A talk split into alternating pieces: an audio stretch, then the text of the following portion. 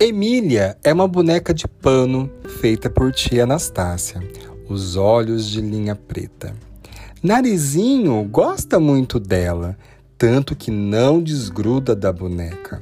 Almoça e janta com ela ao seu lado e, ao se deitar, tem o cuidado de acomodá-la em uma rede perto dos pés da cadeira. Emília era muda, mas doutor Caramujo deu a ela uma pílula falante. Ao engolir a pílula, Emília desandou a falar, falar, falar muito.